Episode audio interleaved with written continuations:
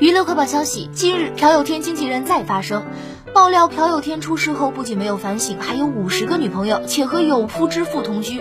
二十四日，朴有天在自己的日本官方粉丝俱乐部上发表了日语长文，表示与经纪公司合约纠纷后，公司发动几名记者散布各种诽谤报道和不属实的言论。朴有天声称，现经纪公司代表正与前女友黄荷娜联手攻击自己。随后，经纪公司 Riseo 代表 A 某，也就是从朴有天退出东方神起后陪伴了他十二年的经纪人，受访时爆料朴有天。曾在澳门巨款赌博，输光以后还想到菲律宾继续赌。A 某强调，我手上都有证据，预计向调查当局提供资料。